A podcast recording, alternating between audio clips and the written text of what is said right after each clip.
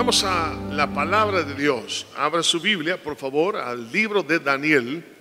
Daniel capítulo 3, versículo 16. Daniel 3, 16. Dice así.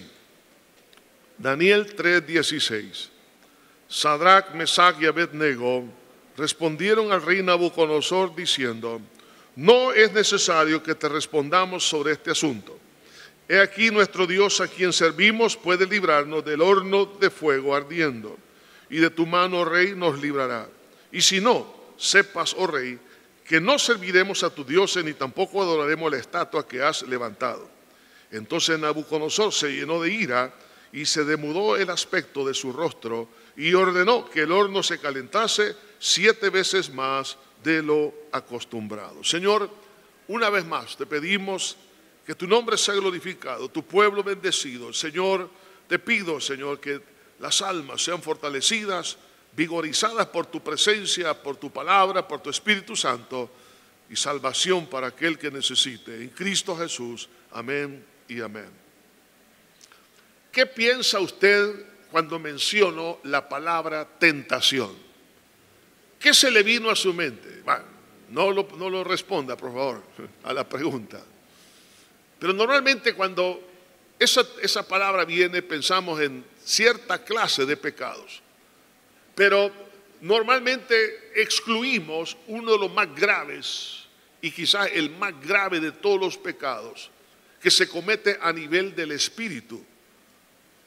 Cuando Satanás tentó a Jesús, cuando él estaba en sus 40 días de ayuno y oración, la peor de todas las tentaciones no fue, di que estas piedras se conviertan en pan, sino la peor tentación fue, si postrado me adorases, te daré todos estos reinos.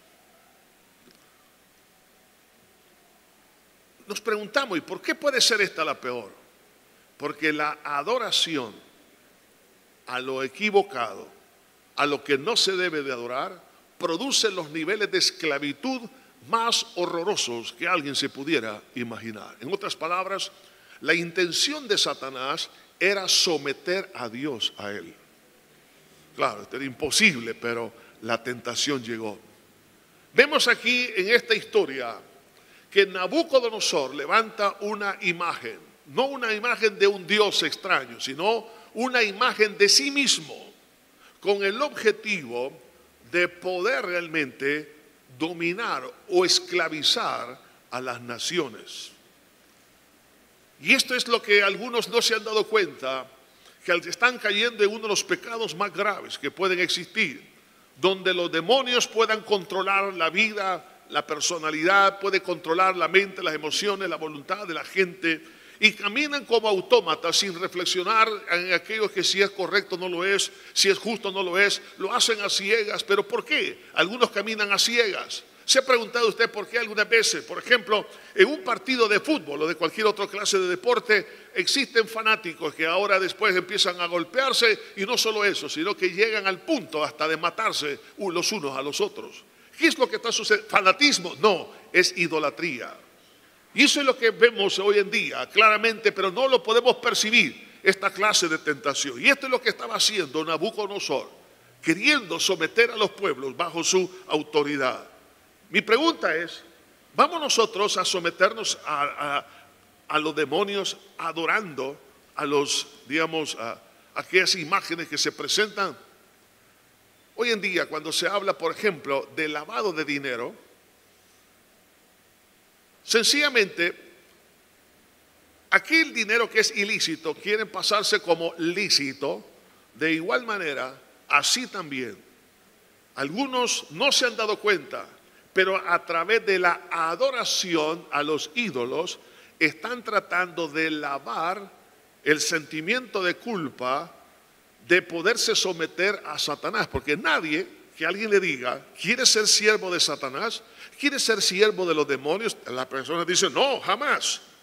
Pero a través de la idolatría no se están dando cuenta que están lavando ese sometimiento y haciéndolo ver como algo que no es malo. Por eso quiero advertir ahora en el nombre de Jesús sobre un lavado de corazón que está tratando hoy en día de hacer el diablo. Y es que las personas se sometan a través del culto a la personalidad. Por eso quiero hablar bajo el tema, no participes en el culto a la personalidad. Básicamente esa fue la visión que tenía Nabucodonosor. Esa estatua no, no estaba representando a un Dios, sino que a él mismo. Ahora, en primer lugar vemos en el capítulo 2 la revelación de Dios hacia este hombre, porque él tuvo un sueño, había un dilema, no sabía cuál era su significado. Dios se lo interpretó a través del profeta Daniel y ante esa revelación, entonces este hombre llegó a confesar que Dios, el Dios de Daniel, era el verdadero Dios. Por eso que en el capítulo 2, versículo 46, y cómo al hacer este contraste con esta convicción que él declara, ¿Cómo es posible que ya en el capítulo 3 cambia? Por eso dice, entonces el rey Nauconosor se postró sobre su rostro y se humilló ante Daniel y mandó que le ofreciesen presentes de incienso. Y el rey habló a Daniel y dijo, ciertamente el Dios vuestro es Dios de dioses y Señor de los reyes. Está hablando de una declaración de fe. Llegó a esa convicción que no había nadie como Dios, el Dios de Daniel. Sin embargo, cuando vemos ya en el capítulo 3, versículo 1, no sabemos cuánto tiempo pasó, pero lo más seguro es que muy poco tiempo. Entonces vemos ahora que en su corazón había una convicción firme, había, había un sincretismo. Ya no era la idolatría como la había practicado, pero ahora él había levantado una imagen de sí mismo. En otras palabras, ya no estaba adorando a otros dioses, pero se estaba adorando a sí mismo. Tenga cuidado. Algunos piensan que no han caído en la idolatría, pero si se está adorando su ego, está adorando su intelecto, está adorando su capacidad, está adorándose a sí mismo, eso de igual forma es una idolatría que puede llevarlo a la cautividad más severa que puede existir. Entonces, vemos aquí cómo este hombre tenía un sincretismo. Mi pregunta para todos los que estamos acá, no estaremos haciendo también un sincretismo nosotros, tenemos una convicción en Jesucristo como nuestro único y suficiente Salvador, pero tenemos también, hermano, por otro lado, la idolatría a nuestra ego, a nuestra vanidad, a nuestros pensamientos. Entonces, si tenemos esa, dualidad, o como también puede ser un sincretismo con otro tipo de conceptos foráneos, con otras religiones, con otros conceptos que no deben de existir, entonces tarde o temprano aquello que está escondido ha de salir a luz, porque la Biblia dice, no hay nada escondido que no pueda salir a luz, todo se va a declarar. Ese sincretismo que había en este hombre, que parecía que no lo tenía por la convicción que él declara, a la altura del capítulo 3, estamos hablando que casi inmediatamente después de esta declaración, él dice en el capítulo, 1, el capítulo 3, versículo 1, el rey Nabucodonosor hizo una estatua de oro cuya altura era de 60 codos y su anchura de 6, y lo levantó en el campo de Dura, en la provincia de Babilonia. Ahora está convirtiéndose en idólatra o manifestando la idolatría que ya estaba en él. Solo que en este caso no era una idolatría común y corriente. Normalmente los, los, asirios, los persas, los medos, los caldeos, cuando levantaban a una, un ídolo, lo hacían, especialmente había un templo, ofrecían distintas tipos, clases de ofrendas, hasta comidas y todo lo demás, pero bajo un techo. En este caso era al aire libre y dice aquí claramente en el campo de Dura. ¿Por qué al aire libre? Porque necesitaba espacio. ¿Y para qué necesitaba espacio? Porque en este caso no era una idolatría a un Dios X, sino a él mismo. Lo que Nabucodonosor, en otras palabras, quería era realmente llevar su personalidad ante los ojos de otras personas como un Dios al cual ellos deberían de someterse. Entonces, ante la revelación que tuvo de Dios, ahora vemos ahora que hay una traición contra, Dios, contra esa revelación que tuvo. Entonces, ¿cuál era el propósito de Nabucodonosor? Que las personas lo vieran a él como un Dios por sus logros. Recuerde que Nabucodonosor es el que construyó prácticamente todo lo que es la, gran ciudad de Babilonia. Se conoce como una de las, las maravillas del mundo como los, eh, los, jardines colgantes de Babilonia, todo lo que sucedió aquel entonces, estamos hablando de que esta ciudad cosmopolita era la más grande y la más poderosa, podemos decir, podría ser la Nueva York de aquel entonces. Entonces él se sintió muy lleno de vanidad, de tal manera que el imperio caldeo que abarcaba desde Irak hasta Egipto y también parte, una parte del continente norte de África y también de, la, de lo que es Eurasia, este hombre se sentía tan lleno de, vanidad que no solamente quería eso, sino quería el control no solo territorial, sino el control sobre las personas. Entonces, para eso usa una estrategia. Es una estrategia diabólica. Y alguien podría decir, ¿cuál es el arma? La adoración. ¿Cómo? La adoración. ¿Y qué, ¿Y qué tiene que ver eso? La adoración, recuerde, es algo que solamente está, es exclusivo y así debe de ser solo para Dios. Porque el acto de adoración, en primer lugar, implica reconocimiento de aquella persona o en una cosa, la cual se coloca en el, en el primer lugar de la vida, la cual yo confío completamente, deposito mi vida y, me, y someto mi vida. Entonces, la adoración es algo que debe de ser solamente para Dios porque la adoración hacia Dios me guarda en libertad. Pero la adoración a, los demonios, al pecado, a la vanidad, a las cosas materiales, lo que hace es que me esclaviza. Dios no necesita que nosotros le adoremos. Usted y yo necesitamos adorarle para mantener la libertad. Por eso Jesús dijo que Él anda buscando adoradores que le busquen, eh, que le adoren en espíritu y en verdad. Porque la adoración nos mantiene libres. El diablo nos va a tirar la misma tentación que le tiró a Jesús. Si postrado me adorares, te daré. Ese es el ofrecimiento de él, pero es mentira.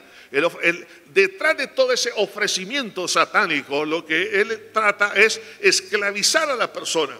La intención del diablo era tratar de esclavizar a Cristo, era imposible. Por eso Jesús le respondió, al Señor tu Dios adorarás y a Él solo servirás. Entonces, ¿Habremos caído nosotros en ese error? Esa es la pregunta.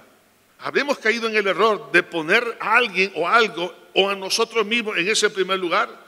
No, es no habremos caído en una tentación de Satanás que cuando antes él estaba en el cielo quiso ser igual a Dios. Lo mismo hizo con Adán y Eva cuando le dijo seréis igual a Dios.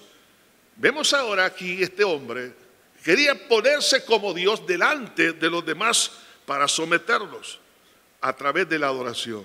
Porque la adoración es poner a la persona en primer lugar. La adoración es someternos al señorío de esa persona y es la esclavitud mental sobre el adorador de la personalidad. Entonces, la estatua de Nabucodonosor era una estatua de su personalidad. Eran prácticas que tenían los reyes de aquel entonces y hasta el día de hoy también los emperadores, clérigos, eh, ministros y todos de distintas religiones se han puesto en esta posición con el objetivo de controlar a las personas. Ahora, el sometimiento de la voluntad de estas personas por medio de las amenazas, cuando no se quiere someter a través de la adoración, realmente como sucedió en el pasado, también está, eh, hermano, está sucediendo hoy en día y va a suceder en el futuro. Estamos viendo una plataforma a nivel internacional por los mismos conflictos que existen, donde se clama por un líder mundial, una persona que gobierne, porque se necesita tener control. Las amenazas, la crisis que puede traer una guerra de mayor escala en Ucrania y Rusia.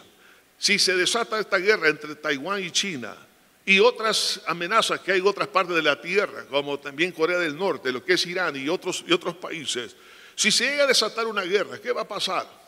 Entonces el mundo, oiga esto, va a empezar a clamar. Necesitamos una persona que controle todo para que no exista estas cosas. Entonces que la promoción va a ser a través del falso profeta, es decir, un promotor diabólico para que las personas acepten ese liderazgo global y se someta a la personalidad de ese individuo. Entonces vemos ahora que ese sistema, así como fue coercitivo en esta oportunidad, hubo amenazas para que lo hicieran, así también habrá una amenaza. Entre ellas está la amenaza que si quieres realmente comer, quieres tener techo, te vas a tener que someter y si no, estarás excluido del sistema económico. De ahí entonces el sistema de control financiero global, el 666. Es decir, si tú quieres tener trabajo, quieres tener dinero, quieres tener estudios, quieres estudiar, quieres casarte, quieres hacer esto, necesitas someterte a este sistema. Y si no, entonces vas a aguantar hambre. Y no solo eso, sino que también persecución a muerte. Pero el punto es que el enemigo va a tratar de que nosotros nos sometamos, va a querer que nosotros adoremos, que podamos entonces vender nuestras convicciones para poder obtener supuestamente un beneficio. El culto a la personalidad es algo que se está dando hoy más que nunca y no nos hemos dado cuenta, pero muchos han caído en este error. Esto nos lleva entonces a la contraparte, que es la fidelidad a Dios. Vemos aquí a estos tres jóvenes hebreos, Sadrach, Mesach y Abednego, de los tres jóvenes hebreos que vinieron de la cautividad de, de Israel. Ellos estaban en el gobierno y al estar allí gozaron de todos los beneficios. Y mientras todo marchaba conforme a la voluntad de Dios, no había problema. Pero en el momento que Nabucodonosor quiso que se le estimase, que se le considerase, que se le aceptase como Dios y que esto implicaba a través de la adoración a esa estatua, que no es otra manera de lavar ¿no? De lavar el, es decir, el sometimiento a Satanás, que no se viera tan cruel, tan eh, grueso, tan burdo, sino que se viera muy light, entonces a través de la adoración de esa imagen, entonces el enemigo poder controlar. Entonces estos tres jóvenes hebreos se dieron cuenta lo que estaba detrás de todo esto, porque tenían conocimiento de la palabra. Ahora bien, Dentro de lo que Dios ha establecido aquí en la tierra, tenemos instituciones como es la familia, la iglesia y el gobierno, el Estado. Son tres elementos que Dios ha creado. Pero me quiero enfocar específicamente en lo que representa Nabucodonosor, está representando al gobierno. Dice la palabra de Dios en Romanos 13.1, porque no hay autoridad sino de parte de Dios, y las que hay por Dios han sido establecidas. Dios es el que ha creado estas instituciones, que es la familia, la iglesia y el Estado. La interacción de la, y de la finalidad y funciones de estas instituciones debe ser en una forma armónica. La familia, por ejemplo, en síntesis, la procreación y el discipulado de los hijos, la formación del carácter, que sean buenos hombres, mujeres, Luego viene la iglesia y la iglesia da la proclamación del Evangelio para un nuevo nacimiento, una nueva naturaleza para que sean mejores ciudadanos y mejores discípulos de Cristo. Y el gobierno lo que hace es producir un bienestar con esa materia prima que provee la familia y que provee la iglesia. Entonces, ante esto, estos tres, digamos, instituciones que son de Dios, Dios las ha creado, es realmente, por ejemplo, en el caso del gobierno, es proteger al ciudadano que hace lo bueno, es castigar al que hace lo malo y son servidores de Dios. ¿Dónde dice esto? Lea conmigo lo que dice Romanos capítulo 13, versículo 3. Dice así, porque los magistrados no están para infundir temor al que hace, lo, que hace el bien, sino al malo. ¿Quieres pues no temer a la autoridad? Haz lo bueno y tendrás alabanza de ella. Porque es servidor de Dios. Oiga esto, está hablando de la autoridad civil. Lo ve Dios como servidor de Dios. Servidor de Dios para qué cosa? Tu bien, bienestar social. Pero si haces lo malo, teme porque no en vano lleva la espada. Pues es servidor de Dios, vengador para castigar al que hace lo malo. Decir que la función en este caso es dar una justicia, digamos, retributiva a través de, en este caso, de un castigo, que es la institución dada por el, Señor a través del Estado al malo, pero remunerativa para el caso del que hace lo bueno. Por lo cual dice es necesario estarle sujetos, no solamente por razón de castigo, sino también por causa de la conciencia. Pues por esto pagáis también los tributos, porque son, ¿qué cosa? Servidores de Dios. En la iglesia, para mantener la iglesia, el, funcionamiento del propósito divino de la iglesia, están los diezmos y las ofrendas. En el Estado son los tributos y los llama aquí servidores. O sea, hay servidores de Dios en la iglesia y hay servidores de Dios en el Estado. Ahora, por eso dice, hay que dar los tributos, hay que obedecerlos, porque dice, porque atienden continuamente a esto mismo. Y por eso es la exhortación, pagada todo lo que debéis, al que tributo, tributo, y al que el impuesto, impuesto, y al que respeto, respeto, al que honra, honra. Entonces, hasta aquí todo marcha bien. Y así es como debe de marchar la sociedad. en la familia, la iglesia y el Estado. La responsabilidad del cristiano hacia la autoridad civil, ya que somos eh, como un equipo de trabajo, es orar por ellos. La vida nos exhorta a orar por los que están en eminencia. Debemos para que vivamos quieta, dice, y reposadamente. La iglesia tiene que orar para que Dios dé sabiduría, para que Dios lo guarde, para que el Señor lo guíe en todo esto. Esa es nuestra responsabilidad como iglesia. Segundo es obedecerles en lo bueno. Por eso dice, sométase toda persona a la autoridad superior. ¿Por qué? Porque tiene que ver con obedecer porque también son servidores de Dios. Ahora, cuando las leyes son conforme a la justicia y cuando las leyes no contradigan la ley de Dios, entonces la iglesia tiene que someterse.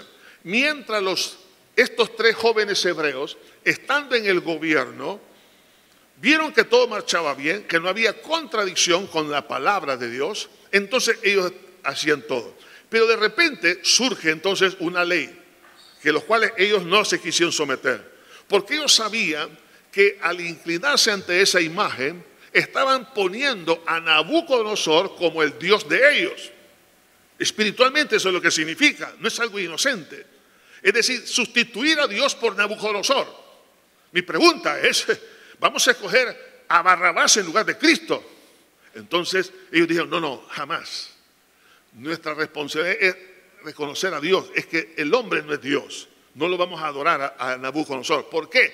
Porque al adorar la imagen, espiritualmente lo que vamos a hacer es someternos a los demonios, porque la Biblia dice que lo que los gentiles sacrificaron no se sacrificaron a los ídolos, sino a los demonios. Es decir, cuando alguien se inclina ante una idolatría, un ídolo, lo que hace es someter su mente, su voluntad, sus emociones, de tal manera que se esclaviza. Entonces ellos no vamos a ser esclavos del diablo. Somos, somos esclavos, somos siervos de Dios. Entonces, en ese momento, vemos aquí entonces los límites de la obediencia hacia la autoridad civil cuando se le obliga a ir en contra de la voluntad de Dios. Por eso que en el versículo 16 que hemos leído dice, entonces Sadrach, Mesach y Abednego respondieron al rey Nabucodonosor diciendo, no es necesario que te respondamos en este asunto. En otras palabras, Nabucodonosor, tú dices, que debemos de someter. No es necesario que discutamos porque esto no está en la mesa de discusión. Nosotros somos siervos de Dios y no vamos a ser siervos de Satanás a través de este lavado que quieres hacer en todo el mundo. Y aquí nuestro Dios, a quien servimos, nos puede librar del horno de fuego ardiendo y de tu mano, Rey, nos librará. Esto no es negociable. Las convicciones de un cristiano no son negociables. Vemos a lo largo de la, en la historia bíblica y de la iglesia, cómo personas, al ver que la autoridad civil estaba fuera de la voluntad de Dios, no se sometieron. Veamos el caso de las parteras eh, estando en Egipto. Estas parteras hebreas recibieron la orden del faraón de que mataran a los varones para exterminar la población judía. Entonces ellas dijeron, no, no lo vamos a hacer. Y dice la Biblia que Dios puso en gracia a las parteras y bendijo a su familia. Usted lo puede leer en Éxodo 1, 15 al 17 y del 20 al 21. Entonces, estas mujeres desobedecieron a la autoridad civil, en este caso representada por Faraón, porque ellas sabían que no podían hacerlo. Mi pregunta, si un día, primero Dios que no suceda, se llega a legalizar el aborto aquí en el país, ¿qué va a hacer un médico? Cuando eso llegue a suceder? ¿Se va usted a prestar a matar a una persona dentro del vientre de una mujer porque es legal ante los hombres, pero es ilegal delante de Dios? estas mujeres dijeron, no lo vamos a hacer. Y no lo hicieron. O sea que el hecho de que una autoridad nos lo diga, pero si esa autoridad, ya sea de la familia, de la iglesia o del gobierno, se sale fuera de la voluntad de Dios, nosotros no tenemos por qué obedecerle. El caso de los magos, que los, cuales Herodes les dijo, vayan y vean dónde está el niño, porque yo voy a ir a adorar, mentira del diablo. Entonces, porque Herodes lo que quería era matar al niño. Entonces, Dios le reveló en sueños que no pasaran donde Herodes. Entonces, ellos desobedecieron la autoridad de Herodes por obedecer la voluntad de Dios. Vemos el caso, por ejemplo, cuando Pedro y Juan estaban ante el Sanedrín, a los, los cuales ellos les habían dicho que no predicasen más en el nombre de Jesús. Entonces le dice, ¿y por qué? Ustedes han desobedecido. Cuando habla del Sanedrín, está hablando de los tres poderes del Estado de aquel entonces unidos que les intimidaron y los amenazaron. Entonces Pedro dijo, es necesario obedecer a Dios antes que a los hombres. Entonces aquí vemos que cuando una autoridad se sale del marco bíblico, no hay que obedecerle. Vemos el caso de Félix, un gobernador que estaba tratando de obtener soborno del apóstol Pablo. Yo no sé, que le habían visto cara de dinero al pobre apóstol, estaba preso. Pero a lo mejor decía, a lo mejor este va a conseguir dinero de la iglesia y vamos a sobornar. Y entonces él llegaba, es más, le encantaba ir a los cultos de predicación del apóstol Pablo. Ahí estaba en los cultos. Pero de repente, después del culto, le decía a Félix, mira, eh, Pablo, acuérdate, mira, aquí necesito un dinerito. Aquí, si tú me das el dinero, yo te saco libre. Entonces Pablo no se dejó sobornar por la autoridad. Entonces, a raíz de eso, Félix lo dejó dos años preso más. ¿Se da cuenta? Ante una autoridad que se equivoca, no hay que obedecer. En el caso de una autoridad como puede ser un padre, si un padre llega a querer someter a sus hijos a que cometa ciertos ilícitos, pues no lo haga. El hijo tiene el derecho de decir, papá, no lo voy a hacer. Porque eso le puede arruinar la vida al hijo. Lo puede mandar a la casa, lo puede mandar a la muerte. Aunque el padre lo, le obligue, pero si sabe que va en contra de la palabra de Dios, no lo puede hacer. No lo debe de hacer. Si una jovencita está, está siendo, digamos, de alguna manera abusada por su padre, no tiene que obedecer a, su, ese padre, ni a ese abuelo, ni a ningún otro ser eh, eh, eh, otro familiar. No tiene que hacerlo, no tiene que someterse, tiene que decir no y no. ¿Qué va a pasar, por ejemplo, con una esposa que se somete al esposo incondicionalmente y este hombre la golpea, la daña, la, tritura y todo lo demás? ¿Se va a someter? No, a eso no se tiene que someter. Años atrás me recuerdo de una persona que me habla por teléfono y dice, pastor, ¿qué hago? Mi esposo ha agarrado el revólver y me está blanqueando, me está dibujando mi silueta a puro balazo. ¿Qué hago? Sálgase, le dije. Sálgase de la casa. La va a matar. Hermanos, hay, hay situaciones en las cuales nosotros como cristianos no tenemos que obedecer a ciegas. Tengo que aprender a obedecer a la luz de la palabra de Dios. Si el esposo se sale de la autoridad, no tiene usted la responsabilidad de obedecerle. Así también, a lo largo de la historia, vemos cómo los traductores bíblicos, como Juan Wycliffe y otros más, eh, desobedecieron a las autoridades de aquel entonces que no se tradujese la Biblia al lenguaje vernáculo, entonces ellos lo hicieron. Lo hicieron al idioma, al inglés, lo hicieron al alemán, lo hicieron a muchos otros idiomas. Entonces ellos fueron perseguidos, anduvieron por todos lados, se andaban escondiendo para traducir la Biblia. Era un delito, no era un delito pero era algo que ellos caprichosamente querían que no se hiciera, sencillamente porque la Biblia habla de la verdad.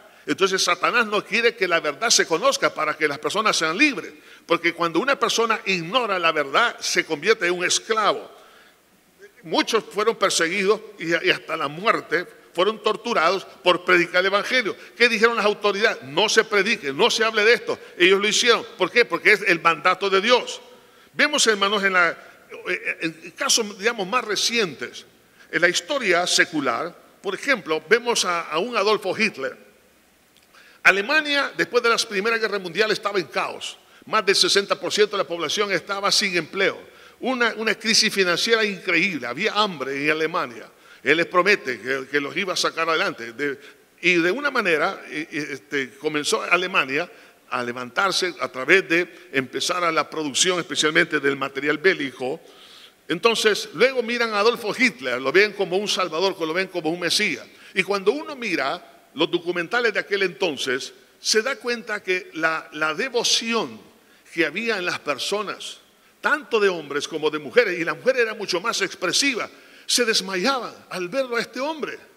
Lo aplaudían, lo querían abrazar, lo querían tocar, etcétera. Una cosa impresionante. Usted dirá, ¿qué es lo que estaba pasando? Oiga esto, que cuando la persona llega a adorar a alguien o llega a adorar las cosas, lo que sucede a nivel espiritual, la mente, la voluntad y las emociones, todo se esclaviza y comienza a poner su confianza total en aquella persona o en aquella cosa, de tal manera que se convierte en una persona esclava y está dispuesto a someterse y hacer todo cuanto la persona está pidiendo que haga.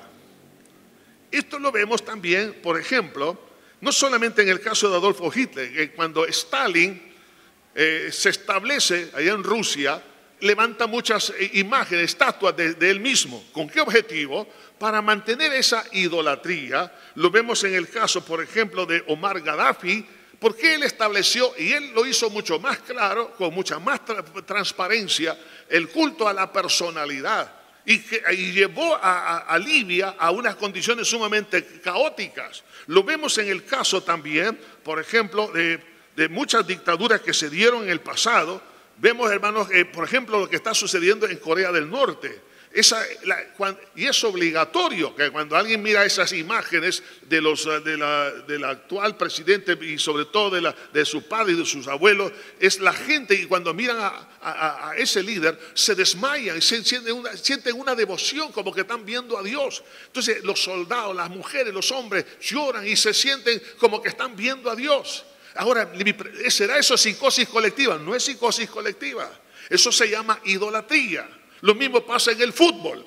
Por ejemplo, ¿por qué? Está bien el, que, yo sea, digamos, partidario de un X partido, pero cuando llega a adorar de tal manera a ese equipo, se convierten en animales, en otras palabras, cuando empiezan a golpearse y a matarse en las graderías. ¿Por qué? Eso no, es, eso no es fanatismo, eso es idolatría. Porque lo que pasó es que pusieron el fútbol en el primer lugar de su corazón y los demonios los impulsan hasta cometer homicidio. Y muchos han cometido esas cosas, han derramado sangre. Dice, pero ¿por qué ahora estoy manchado en mi mano de sangre y estoy en la cárcel? ¿Por qué pues lo hice? No se dio cuenta que las fuerzas infernales lo controlaron porque había ídolo en su corazón, porque se inclinaron. Y eso no, no escapa en el mundo eclesiástico. ¿Se recuerda usted de Jim Jobs?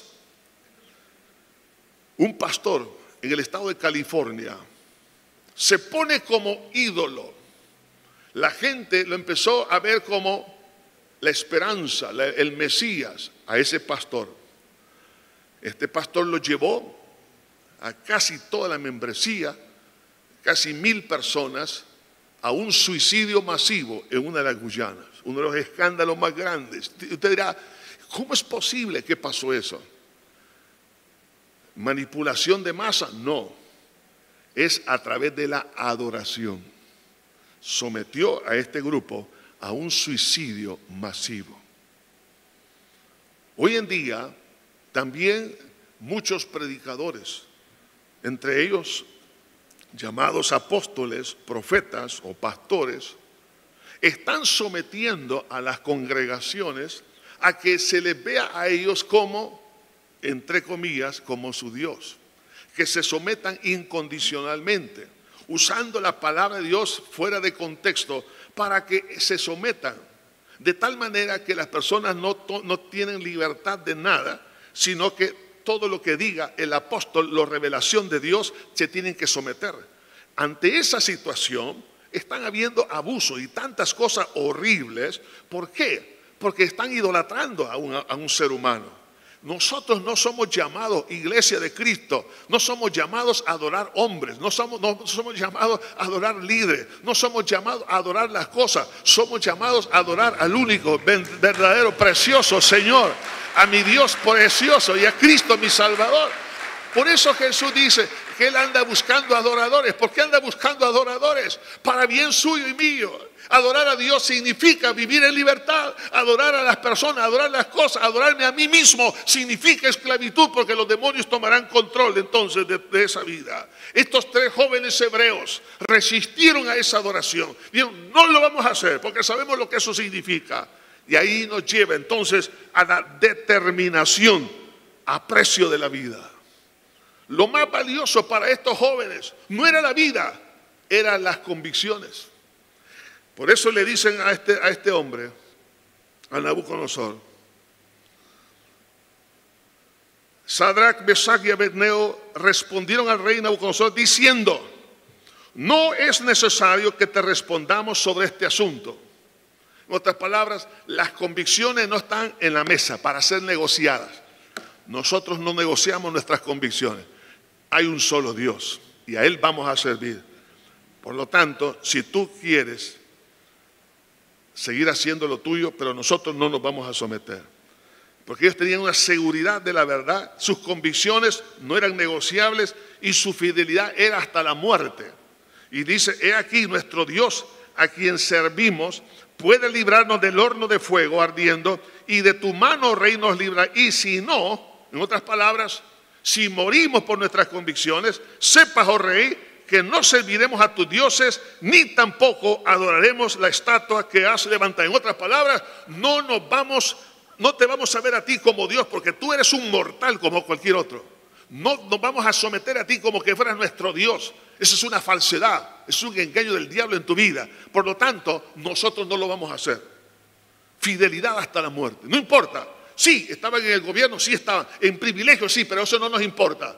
De tal manera que ellos valorizaron más sus convicciones que su propia vida. Iglesia de Cristo, estamos a punto de empezar a ver una presión internacional para aceptar un liderazgo mundial, un gobierno mundial, un líder mundial. Y va a haber presiones, y va a haber presiones económicas, presiones en el área de la salud, presiones en el área, hermano, de la, educación, en, la, parte civil, en la parte militar, en todas las áreas religiosas, para que se acepte esto. Y entonces la pregunta va a ser, ¿nos vamos a someter? No, sus convicciones y mis convicciones valen más que la vida. La Biblia dice, tu misericordia es mejor que la vida. La misericordia de Dios tiene más valor que la vida. Así también las convicciones son más valiosas que la vida. Porque las convicciones permanecen. La vida tarde o temprano se va a terminar. Pero tengo vida eterna en Cristo al Señor. Entonces, hermanos, no adoremos a los demonios al adorar a los hombres como Mesías. No adoremos a los hombres para no adorar a los demonios. Hermano, el que adora a los hombres, el que adora la personalidad, lo que tarde o temprano va a terminar siendo, hermano, influenciado por espíritus inmundos. El culto a uno mismo comienza con la envidia, la posición o la, y envidia la posición de otros su fama y poder. Tenga cuidado. No ande envidiando la posición, poder, lo que otra persona tiene. Así comienza el culto a la personalidad. No se convierta en guarida de demonios. El peligro enorme es ser esclavos a través de adorar a las personas. Ame, sí, adorar solo a Dios. Amar a los demás como Dios nos ha amado, eso es correcto. Pero adorar solamente es exclusivo hacia el Señor. Por tanto, no caigamos en la trampa. Estos tres jóvenes se mantuvieron firmes. ¿Y qué pasó al final? En el momento que los arrojan al, horno de fuego, dice la Biblia, Dios intervino de tal manera que andaban caminando tranquilamente en el horno aunque los tiraron atados. Y de repente el Nabucodonosor, ¿qué observa? Que no eran tres, eran cuatro. Y el cuarto, semejante al Hijo de los dioses. Cuando usted adora a Cristo, Cristo se mete en su batalla. Cristo se va a meter en su horno. Y el Señor lo va a guardar y lo va a librar de la mano del infierno. El Señor lo va a proteger. Si alguien le está estimada hermana, si es su esposo, la está presionando y amenazando, diciendo, sométete a mí, haz lo que yo digo, no te puedas... Y si usted dice, pero este hombre está equivocado, yo no me voy a someter a él. Es que si no él me ha dicho que me va a dejar, que me va a dejar en la calle, no la va, oiga esto, Dios nunca la va a dejar en la calle. Dios es el mismo ayer, hoy, por todos los siglos. No se someta a esas cosas ni a cualquier otro líder, sea en el campo, en el campo político, en el campo de la iglesia, no se debe de someter ningún ser humano a adorar a los hombres. Nosotros somos llamados a adorar a Dios para guardar nuestra libertad y el que adora a Cristo se mantiene en victoria. Por eso, hermano, bendigamos el nombre de Jesús. Señor, ante ti estamos en esta hora. Te damos la gloria y la honra a ti, mi Señor, porque tú eres fiel y verdadero. En este momento, mi Señor, Abre los ojos de nuestro entendimiento. No queremos, Señor, no queremos ser esclavos del diablo. Queremos ser esclavos de Cristo. Aleluya. Y eso traducido es libertad. Señor, si nos hemos puesto nosotros como dioses ante otros para someterlos, perdona ese pecado, ese pecado horrible porque a través de esa manera estamos atrayendo demonios a nuestra vida. Tu palabra dice, no deis lugar al diablo. Y una de las formas de dar lugar al diablo es esta, Señor. Nosotros no somos la solución de las personas. La solución se llama Jesús. Dios mío, te pido que tú nos ayudes, nos ministres, Señor. Gracias, Señor. Gracias vamos a participar de los elementos de la Santa Cena, lo cual, entre otras cosas, implica, me determino por Jesús. Si Jesús fue fiel en dar su vida por mí, pues yo decido serle fiel a Él. Y no voy a adorar a nadie más, solo a Dios. Y no voy a caer en la tentación de Satanás que me diga, si postrado me adorases, te daré todo lo que tú quieras. Y la respuesta es clara, no es negociable. Al Señor tu Dios adorarás y a Él solo servirás. Mi vida es para adorar a Dios. No me importa las condiciones en las cuales tenga que pasar, pero mi vida, mi alma, le pertenece solo a Jesús. Pueden pasar a tomar los elementos de la Santa Cena.